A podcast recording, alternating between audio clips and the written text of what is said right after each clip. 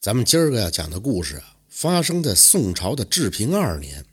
这太行山的山脚下呢，有个小山村，名叫封门村。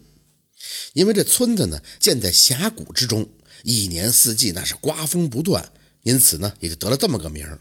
这封门村的最南头啊，住着一户人家，男主人名叫廖有昌，是个樵夫。后来呢，娶了邻镇的女子温氏为妻。到了第二年，这温氏给廖有昌就生下了一个儿子。廖有昌给儿子取名就叫了廖大郎。在大郎三岁那年啊，父亲呢就带着他下山赶集，突然有一头小牛就冲到了廖大郎父子面前。小牛的身后边冲出了一个屠夫，举着把刀就要杀着小牛。廖大郎一看到牛犊就十分的亲切，便嚷着让父亲把这牛犊赶紧买下来。廖有昌心想啊，这有了牛以后，正好能帮自己担担柴，这样以后呢也能多挣些银两。于是便把牛赎买了回来。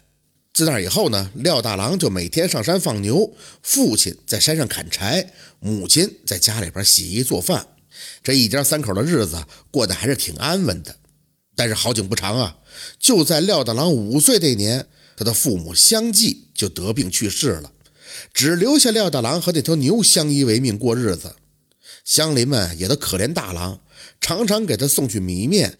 为了感谢乡邻呢，大郎也常常牵着黄牛呢为乡邻们耕地。转眼又过了几年，这大郎都长到十四岁了。这时那头黄牛呢已经年迈的走不动路了。有屠夫呢就想上门收牛，可是都被大郎给拒绝了。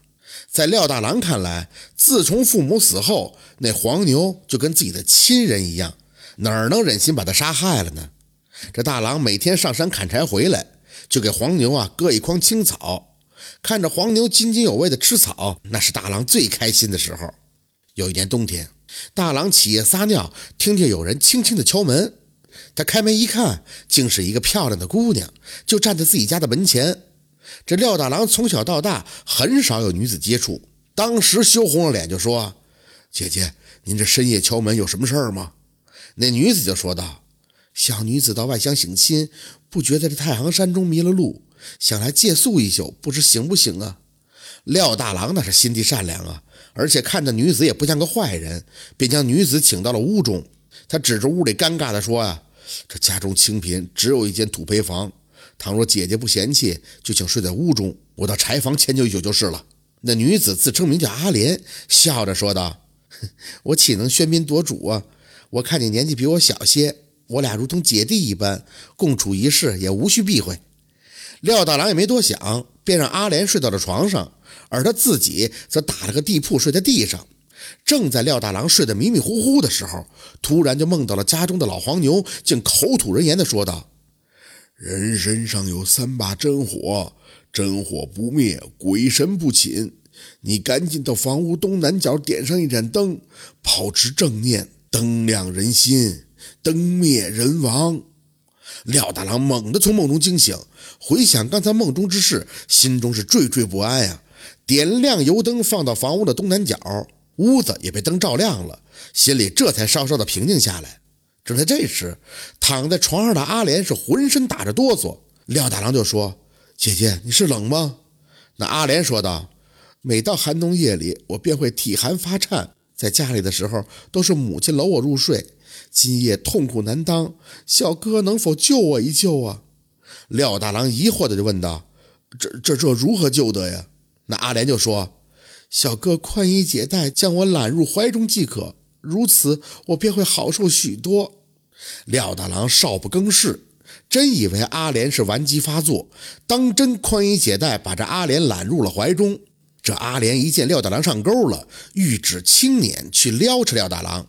大郎懵懵懂懂的就起了情欲，只见东南角的油灯渐渐的暗了下来。当廖大郎难以自持之时，一阵风把那油灯就吹灭了。等他再去摸那阿莲，哪里是什么娇羞美人啊，分明就是一条大蛇呀！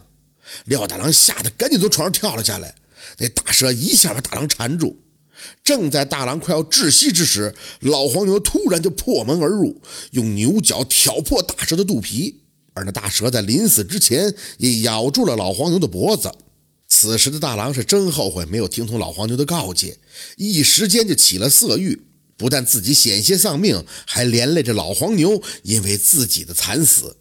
廖大郎找来柴草，把他大蛇的尸首就地火化，防止他再次出来害人。而那头老黄牛，则是把他葬到了屋后，也希望能够与他朝夕相伴。到了来年清明的时候，廖大郎再次梦见了那头老黄牛。老黄牛说道：“你的姻缘到了，山下城外周员外的女儿张榜求医，我的坟上有株七叶草，能救他女儿的病。七十年后，我们还会相见的。”说罢，那老黄牛就消失不见了。到了第二天，他来到老黄牛的坟上，果然发现了一株七叶草。大郎将它摘下放入口袋之中，就来到了山下。稍加打听，便找到了周员外家。原来啊，那周员外只有一个女儿，名叫周翠翠。他把这女儿视作了掌上明珠。但是，一年之前，这周翠翠突然就得了一场怪病，一连数日昏迷不醒。这周员外请遍了名医，也都束手无策。最后不得已，就张榜求医，只要谁能救好女儿的病，就愿意把女儿许配给他，并且将家财也一并托付。廖大郎接榜以后，用的七叶草果然就治好了周翠翠。更巧的是，廖大郎发现周翠翠竟和之前的阿莲有几分的相似。原来啊，当年的蛇妖见着周翠翠美貌，便把她七魄拘走，化成周翠翠的模样，到处诱骗男子。借机呢吸取男子的精气，这周翠翠没了七魄，自然是昏迷不醒。那七叶草就有招魂之效，周翠翠因此才醒了过来。周翠翠和廖大郎是一见如故，彼此也心生了喜爱。周员外见大郎忠厚老实，就兑付了之前的承诺，同时把家产也都交给了他们夫妇打理。